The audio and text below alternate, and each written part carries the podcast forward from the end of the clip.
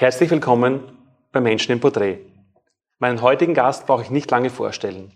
Er begeisterte Generationen mit seinen Filmen und brachte sie zum Lachen. Heute inspiriert und berührt er Millionen. Ich freue mich sehr auf dieses Gespräch mit Dieter Hallervorden. Herzlich willkommen. Hallo, Tachchen. Wann haben Sie zum ersten Mal die Begeisterung für die Schauspielerei gespürt? Ja, das war ja so, ich äh, habe ursprünglich ja Romanistik und ähm, Publizistik studiert. Und dann habe ich als Student, bin ich vier, fünf Mal die Woche ins Theater gerannt und habe mir Dinge angesehen und dachte, ja, Mensch, also wie kulturbewusst ich doch bin und so. Bis mir irgendwann dämmerte, ich glaube, ich will da selbst auf die Bühne. Äh, und dann kam es dazu, dass ich ähm, der Stasi in der DDR von der Schippe gesprungen bin, habe dann äh, an der FU in Westberlin weiter studiert. Und da gab es eine Gruppe, die wollte äh, Stücke aufführen in französischer Sprache. La Compagnie des Inconnus, also die Gruppe der Unbekannten. Und da habe ich mich dazu gesellt und hatte auf Anhieb super Erfolg. Damals kamen ja auch noch Kritiker und sahen sich äh, die Aufführung von Laien an. Und äh, ja, doch, doch, eigentlich könntest du aus dem Hobby einen Beruf machen. Und so ist es dann auch glücklicherweise geworden. Sie haben einmal Ihren Vater als Ihr Vorbild bezeichnet, aber Ihr Vater war ja nicht Schauspieler. In welchem, hat er Sie inspiriert? Oder inwiefern war er für Sie Vorbild? Ja, also mein Vater äh, war ja Flugzeugkonstrukteur, äh, aber er war wirklich vom Schicksal gebeutelt. Äh, ihm wurden als junger Mann äh, beide Beine abgenommen, eins allerdings am Unterschenkel, sodass er mit künstlichen Prothesen laufen konnte. Und er hat mir beigebracht, dass er ähm, sein Leben meistert, indem er sich nie beklagt, nie jammert, sondern einfach mit den Dingen lebt, die für ihn möglich sind. Und äh, er hat mir in mein Poesiealbum, das gab es damals ja noch, als ich zur Schule ging, hat er reingeschrieben, äh, ich will, das Wort ist mächtig, spricht's einer leis und still, die Sterne holt vom Himmel das kleine Wort, ich will. Und äh, das ist zu meinem Lebensmotto geworden, und zwar eben durch sein Vorbild, durch die Art, wie er sein Leben gemeistert hat. Wow. Ich meine, auf dem Weg dann zur Schauspielerei, ähm, Sie haben sich dann bei den Stachelschweinen beworben sehr früh. In welchem Alter war das ungefähr? Ja, das war so, dass da zufällig einer ausfiel und die suchten da äh, für eine gewisse Zeit einen Ersatz und da hat sich der Bruder von Jo Herbst, der Wilfried Herbst, mit dem ich zusammen auf der Schauspielschule war und ich, wir haben uns da beworben und äh, wurden aber nicht genommen. Und da dachte ich, auch, den wische ich eins aus, da gründe ich einfach mein eigenes Kabarett.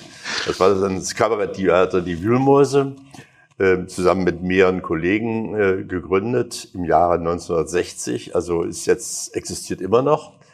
Und ähm, wenn so ein Theater, sagen wir, über 60 Jahre ohne staatliche Hilfe existiert, dann äh, kann ja der Spielplan so schlecht nicht gewesen sein. Wobei ich gelesen habe, dass in dieser Volksgeschichte, auch bei den Wühlmäusen, es eine Zeit gegeben hat, wo sie finanziell eigentlich fast dem Ausgestanden sind.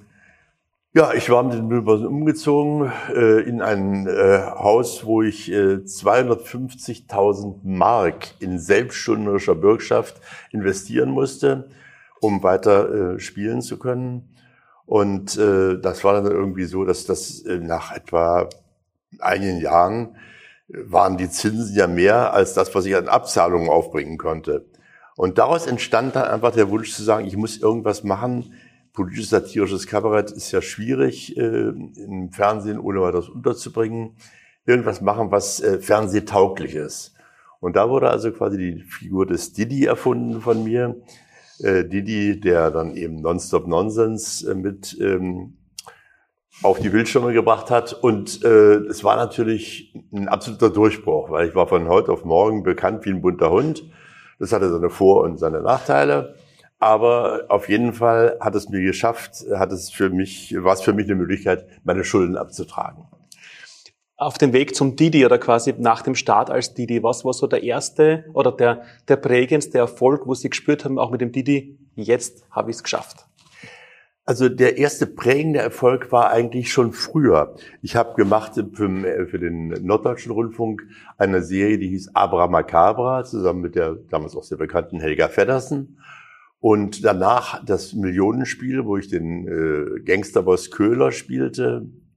Dann noch ähm, äh, den Springteufel, Da spiele ich auch einen Mann, der aus dem Irrenhaus entsprungen ist und beim Generaldirektor quasi so einen Rollentausch äh, erzwingt, wo der Generaldirektor später quasi als Irrer verhaftet wird, während ich mit dessen Auto in die Freiheit fahre. Also auch so bitterböse Rollen. Äh, das habe ich äh, damals als großen Erfolg schon wahrgenommen, weil ich dadurch schon langsam auch einen Bekanntheitsgrad kriegte. Und die Premiere des ersten Didi-Films damals, als, als Vorhang fiel im Kino, meine ich jetzt, beim Didi, was war das für ein Gefühl dann, als das Publikum zum ersten Mal auf den Didi reagiert hat? Ja, das war für mich natürlich erstaunlich, weil ähm, irgendwie war es dann so, dass, dass ich dachte, also hoffentlich habe ich alles richtig gemacht. Und wenn man so merkt, man sitzt in einem Publikum äh, und man sieht einen Film, den man selbst kreiert und halt selbst geschrieben hat und die Leute reagieren tatsächlich an den Stellen, die man dafür vorgesehen hatte, äh, ist natürlich eine Riesenfreude. Aber man sagt, na, hast du doch nicht alles falsch gemacht. Denn man weiß es ja nie. Ich meine, äh, Schauspiel ist nun immer behaftet mit den Möglichkeiten des Risikos. Und äh, natürlich macht es mehr Spaß, äh, wenn man tatsächlich die Leute auch wirklich in dem in der Weise ermuntert und erheitert, wie man sich vorgestellt hatte, ja. Und es macht ja auch keinen Spaß, einen Film gemacht zu haben, den nur die Freunde und Verwandten sehen wollen. Macht schon mehr Spaß äh, zu predigen, wenn die Kirche voll ist. Das stimmt. Das heißt, Didi klingt nach einer Erfolgsgeschichte von Anfang bis zum Schluss oder gab es auch Herausforderungen mit Didi oder als Didi in der Zeit? Naja, ich habe natürlich schon erkannt, äh, dass äh, die Leute da immer mehr und mehr und mehr wollten.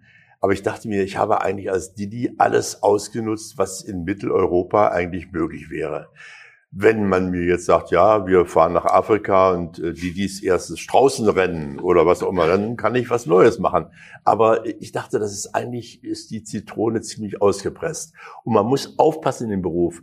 Wenn man dann zu lange auf so einem Zug mitfährt, Irgendwann lassen sie einen fallen wie eine ausgefischte Zitrone und dann ist es zu spät.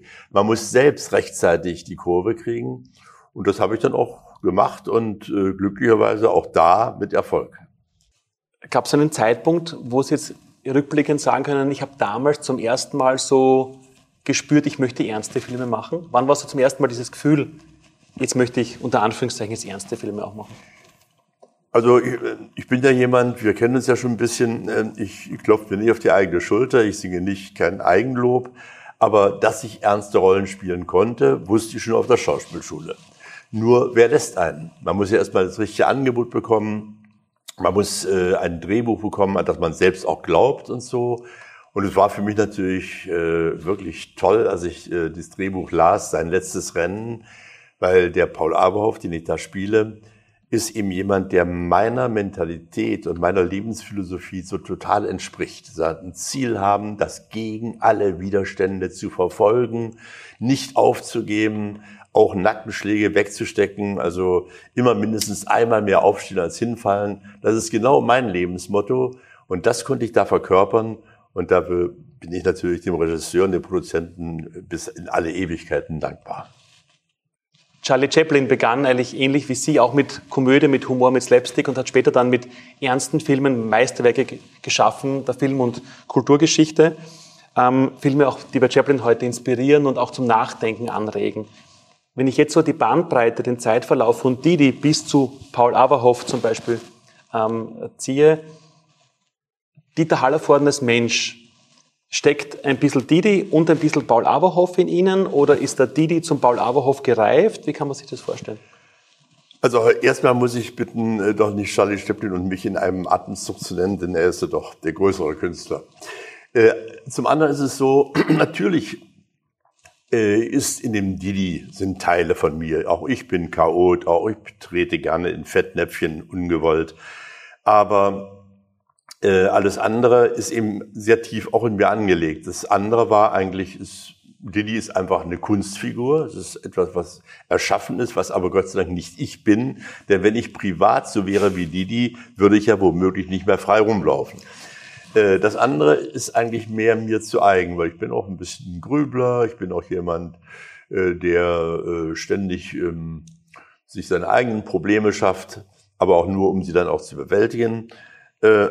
Aber beides sind zwei Facetten der, desselben Menschen. Es ist, ich bin, glaube ich, jemand, den man nicht so leicht in eine Schublade stecken kann, weil ich ähm, kann äh, sehr lustig sein, aber auch sehr unangenehm werden. Wollen wir es ausprobieren? Botschaft verstanden.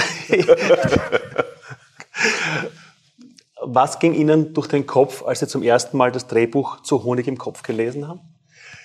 Also ich habe auf, natürlich auf Anhieb erkannt, äh, dass da ein Fund liegt, ähm, habe aber auch gleichzeitig gewusst, es wird sehr schwierig. Erstens mal muss ich mit einem Kind spielen, das natürlich doch äh, eher äh, bei jedem Dreh guckt, wo ist die Schaukel und äh, äh, hat man meinen Hund mitgenommen.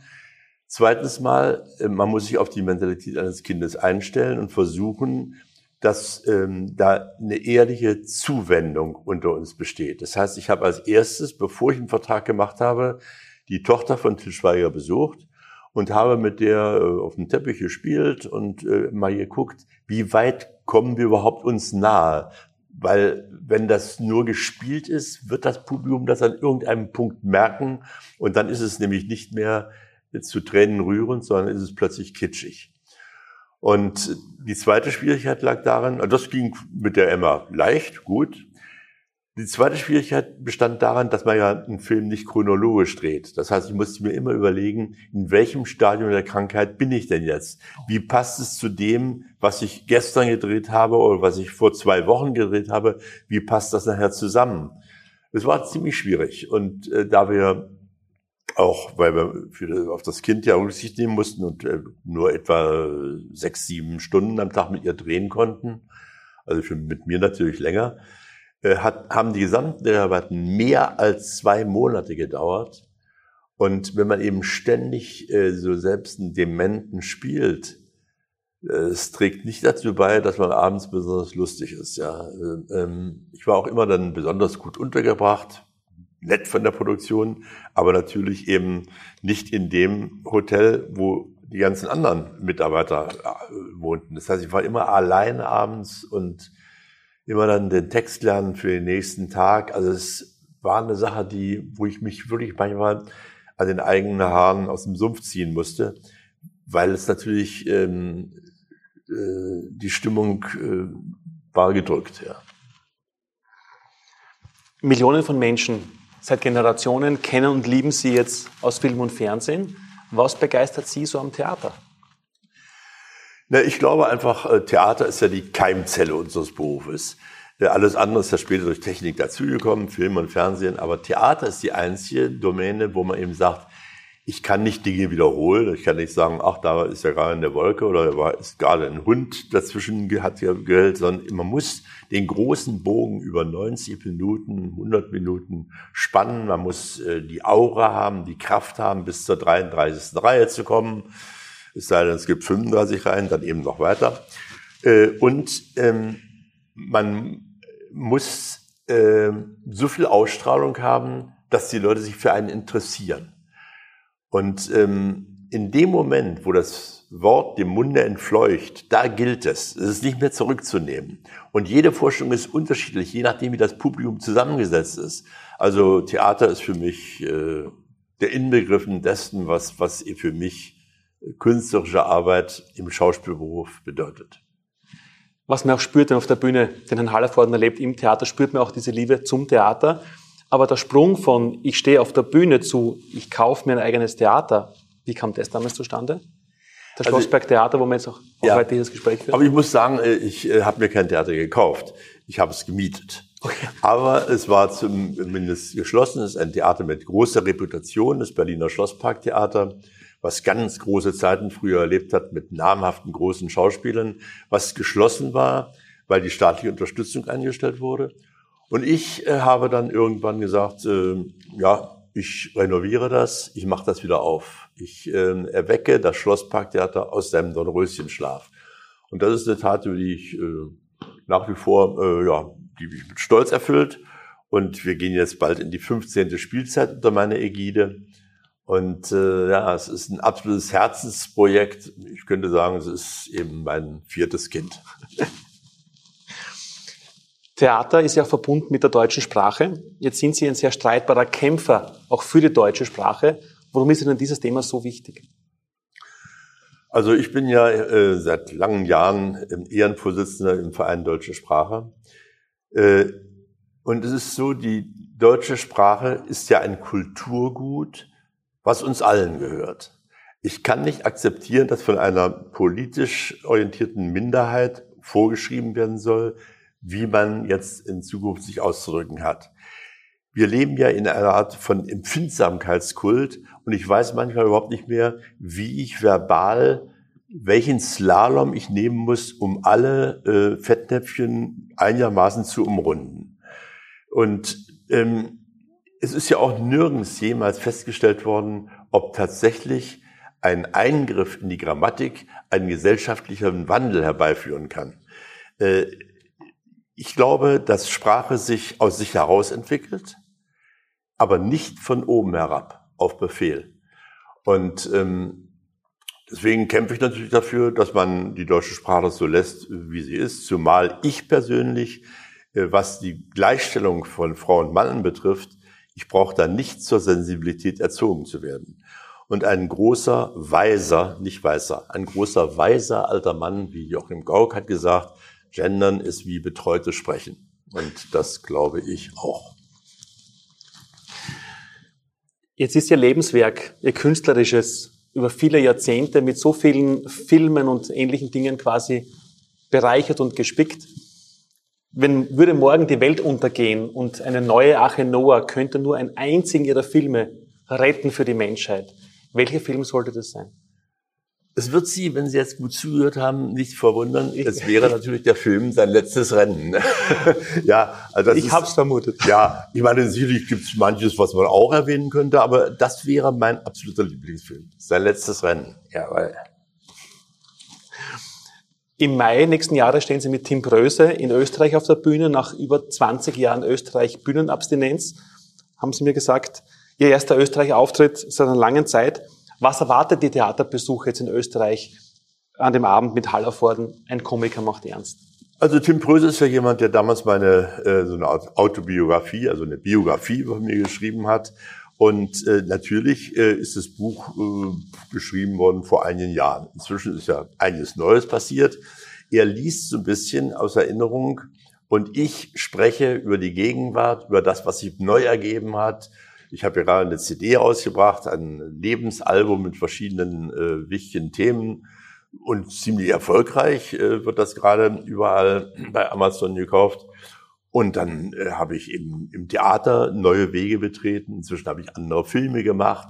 Dazu ähm, gebe ich auch noch ein paar Dinge zum Besten. Ich habe ja ähm, Programme gemacht, von denen Tim Pröse noch nichts weiß. Und damit überrasche ich ihn dann ein bisschen. Und zum Teil die Zuschauer auch ich versuche eine Mixtur zu schaffen, wo ich sage, die Leute, die wegen Didi kommen, werden überrascht sein, was für andere Facetten ich noch habe. Jetzt haben Sie gleich vorgegriffen, Ihre neue CD. Ähm, jetzt frage ich mich jemand, der seit Jahrzehnten auf der Bühne steht und auch in Film und Fernsehen zu sehen ist, wie kam die Idee zu einer CD? Und warum dieses Album, wie ist es entstanden und warum gerade diese, diese Titel und auch diese Songs? Naja, kann ich ganz einfach sagen, es war ja diese parasitäre Pandemie, die uns von der Bühne abhielt, unsere Kunst zu zeigen. Und da dachte ich, auch gut, ich habe immer so einen Aktivitätsdrang, ich muss immer irgendwas unternehmen. Gehst du einfach ins Studio und singst ein bisschen. Dazu habe ich natürlich mir zwei Leute äh, dazu geholt. Einen Mordsmusiker und Komponisten, der Frank Nimskern, der ja im Musical-Bereich äh, schon große Meriten sich erworben hat und einen Mann als Cheftexter, den ich schon lange kan kannte. Dem habe ich, äh, sagen wir, die Themen vorgegeben, speziell also Freiheit und mein Leben und äh, was, äh, was erwartet mich noch und was erwarte ich, was können Leute von mir erwarten mit 80 plus. Und den habe ich immer gefüttert mit zwei, drei Seiten mit Gedankensplittern zu dem Thema, was ich äh, grundsätzlich drin haben möchte. Und ja, irgendwie haben wir das zunächst als Hobby gemacht und waren dann überrascht, als plötzlich drei Schallplattenfirmen dastanden und, und äh, sagten, wir wollen da eine CD draus machen. Da dachte man, naja, hat sich anscheinend doch noch gelohnt.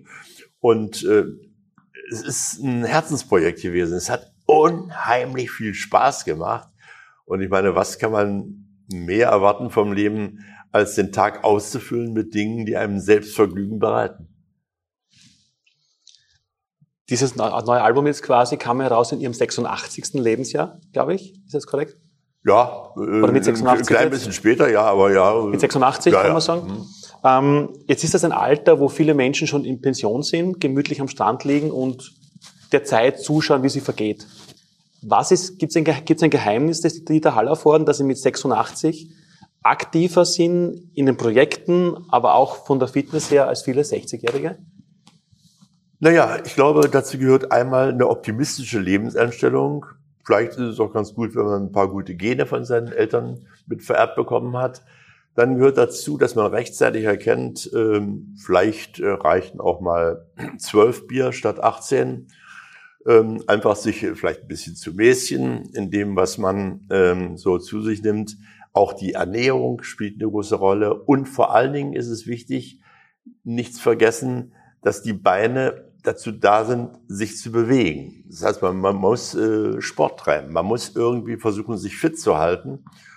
Und äh, ja, das alles bringe ich mit so als Bausteine. Und dann macht das Leben auch mit 86 noch sehr viel Spaß. Wenn man jetzt zurückblickt auf Ihr Leben und auf Ihr, auf Ihr Lebenswerk, gibt es eine wichtigste Erkenntnis der letzten Jahre? Naja, klar, also wenn ich auf die Pandemie zu sprechen komme, ich finde, äh, man muss äh, solche Dinge mal als Problem sehen, dass es zu bewältigen gilt. Und äh, eben um es zu bewältigen, muss man Tatkraft, Energie aufbringen, Initiativgeist haben und sich nicht unterkriegen lassen. Es hilft in solchem Fall eben nicht, die Hände in den Schoß zu legen und zu jammern, sondern wie ich immer zu sagen pflege, wenn einem das Wasser schon bis zum Halse steht, sollte man tunlichst nicht den Kopf hängen lassen. Sondern ganz im Gegenteil, man muss kämpfen und äh, muss sagen, äh, also ich persönlich habe ja nun schon einen ganzen Weltkrieg überstanden. Da werde ich mich jetzt von Viren nicht verwirren lassen. Nicht? Also man muss einfach kämpfen. Viel Energie, manchmal auch Kampf. Ähm, klingt für mich alles nach viel, auch nach viel Disziplin. Ähm, Gab es auch jemals was ganz Verrücktes, was Sie gemacht haben, so quasi rückblickend das Verrückteste in Ihrem Leben? Auf Das Verrückteste war vielleicht äh, mein erster Fallschirmsprung aus mehr als 400, nee, 4000 Metern Höhe im Alter von mehr als 82 Jahren. Das war schon verrückt, ja. Wie kamen Sie auf die Idee? Oder hat die Frau Zander Sie War einfach... nicht meine Idee, es war die Idee meiner Frau. Und ich wollte nicht sagen, nein, ich möchte nicht. Ich dachte, ja, natürlich, klar, selbstverständlich, kein Problem. Hat aber Spaß gemacht. Ja, also ich habe das nicht bereut. Ich sage nur verrückt war es trotzdem, weil mit 82 Jahren ähm, legen sich ihm manche irgendwie in den Liegestuhl am Strand und äh, ich springe oben mal vom Flugzeug. Jetzt merke ich, dass Sie viele Projekte ansprechen, auch noch an neuen Projekten und Dingen arbeiten und planen, so quasi auf die Zukunft gerichtet.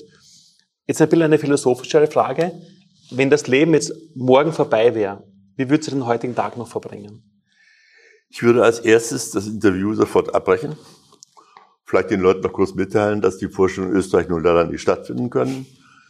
Dann würde ich äh, in meiner Garderobe das Radio ausschalten, weil ich nicht möchte, dass mir da Musik äh, aus den Lautsprechern dröhnt. Hier Final Countdown will ich da nicht hören.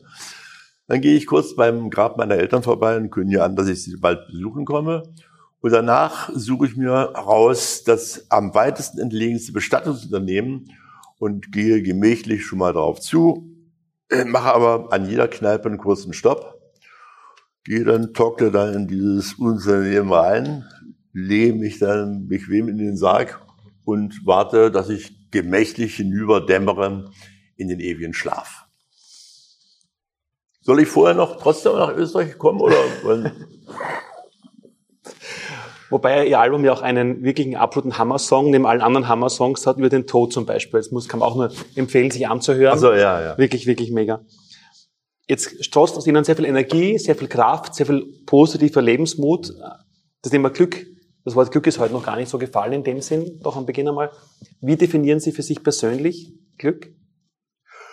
Also ich habe jetzt gerade in letzter Zeit gemerkt, äh, Glück ist das einzige Kapital, das mehr wird, wenn man es teilt. Und äh, das genieße ich mit meiner Frau Christiane Zander so innig, wie es geht. Bei all diesen Dingen, die um Sie herum sind, auch die Anerkennung des Publikums, der Applaus, auch die, die, die Kritiken, die quasi Ihr Werk würdigen, was sind so da die, die persönlichen Magic Moments, wo man Glück quasi auch als Gänsehaut wirklich spürt? Wo Sie Glück als Gänsehaut auch spüren? Ja, das kommt drauf an. Also ich meine, äh, das kann, wenn man genügend Hunger hat, äh, auch ein sehr schönes Essen sein. Das kann, wenn man jemand von Herzen liebt, eben die Nähe, die Begegnung sein. Äh, das kann natürlich auch, wenn man ähm, gerne Theater spielt, die Lust sein, eine Rolle zu spielen, die Facetten aufdeckt, die man bisher als Zuschauer von mir nicht erwartet hat also da gibt's viele, viele Momente, die einem schon so ein bisschen Gänsehaut bereiten können, aber äh, eine wohlige Gänsehaut. Ich persönlich bin als Kind ja mit Didi groß geworden. Von ich brauche mehr Details bis alle anderen berühmten Dinge habe ich mit meinem Vater und auch meinen Großeltern gelacht, geweint und geschmunzelt und habe Didi als Kind schon geliebt und heute ist auch für mich ein Traum wahr geworden mit dem Gespräch. Die heutige Jugend, die den Dieter Hallervorden mit diesen Meisterwerken wie Paul Haber, also als letzten Sender der Kopf kennengelernt hat. Was wäre aus Ihrer Sicht jetzt heraus, jetzt völlig losgelöst von den letzten Monaten, die uns politisch oder auch äh, mit der Pandemie beschäftigt haben, was wäre Ihre wichtigste Botschaft an die heutige Jugend? Also ich äh, bin nicht jemand, der Botschaft an andere Leute erteilt, aber ich würde vielleicht einfach bitten, Mensch, äh, habt doch ein bisschen mehr Geduld mit uns Alten, denn ihr werdet ja selbst mal alt werden behandelt uns Alte doch bitte so, wie ihr selbst später im Alter behandelt werden möchtet. Vor einigen Wochen auf der Bühne ist die Aussage gefallen, am Leben ist wie Zeichnen ohne Radiergummi. Warum ist diese Aussage für Sie so wichtig? Ich glaube, dass äh, alles, was man an Meinungen von sich gibt, alles, was man an Ideen vertritt, wird einem ja irgendwann mal vorgehalten werden. Also was ich jetzt hier zum Beispiel zum Westen gebe, wer weiß, wenn ich dann 10 oder 20 Jahre mal wieder mit Ihnen zusammensitze, so Gott will, dann äh, wird man vielleicht auch gemessen an den Dingen, die man damals äh, vor sich hergetragen hat, an, an äh, Grundeinstellung zum Leben. Und alles, was ich im Fernsehen mache und so, all diese Dinge sind ja erhalten und müssen später nochmal ähm, Bestand haben vor Leuten, die es 20, 30 Jahre später sehen. Alles, was man tut, alles, was man sagt, hinterlässt Spuren. Speziell auch, wenn man sich so weit engagiert, wie ich es tue, in äh, politischen Fragen oder in den Genderfragen und so weiter. Und deswegen ist es schon so, dass man sich immer sehr gut überlegen muss, äh, hält der Stand? Möchte ich, dass das später von mir erwähnt wird? soll das ein Zitat sein, was äh, allgemeingültig stehen bleibt, auch über Jahrzehnte hinweg oder nicht. Deswegen äh, finde ich, ist es schon wichtig, auch im, auch im künstlerischen Schaffen. Ähm, ich meine, natürlich gibt es für mich oder hätte es für mich gegeben auch einen Weg ohne Didi. Aber ich fand es trotzdem gut, diesen Umweg zu gehen, um später zu ernsthafter ähm, Unterhaltung zurückzukehren, ähm, weil ähm, ich habe viel Spaß an in Anführungsstrichen gebrochenen Karrieren. Es hat keinen Zweck, einen Weg ewig weiterzugehen, auch wenn man schon weiß, dass man gar nicht an das Ziel kommt, was man ursprünglich mal vorhatte. Dass man dann nochmal eine Abzweigung nimmt und zu ganz anderen Entschlüssen kommt. Und äh, das habe ich immer beherzigt und ähm, dadurch wird das Leben auch spannender, wenn man nicht ewig nur auf ausgetretenen Faden latscht, sondern auch mal sagt, ich gehe mal ganz neue Wege. Ich merke schon, die nächsten Jahre und Jahrzehnte werden uns noch mit vielen Überraschungen auch beschenken, die da Schön wär's, ja. die sie für uns vorhaben. ähm, jetzt seit vielen Jahrzehnten lachen die Menschen und lieben auch den Didi und die staunen und weinen und fühlen sich berührt von den jüngsten Filmen. Wenn jetzt in 100 Jahren ein junger Mensch fragt, wer war Dieter Hallervorden? Was hat er denn ausgezeichnet? Was sollte man ihm antworten? Das soll ich jetzt so aus dem Kopf jetzt äh, also man könnte sagen, es war ein Glückspilz, der die Menschen unterhalten hat, auf der schweren Balance zwischen Schmunzeln und zutiefst berührt sein und der sich gleichzeitig Anerkennung erworben hat, weil er sich als Mensch nie hat verbiegen lassen. Alles Gute für den weiteren Weg. Danke für die Inspiration, für Ihr Lebenswerk, für viele schöne Momente des Lachens, auch des Weinens Alles Gute weiter.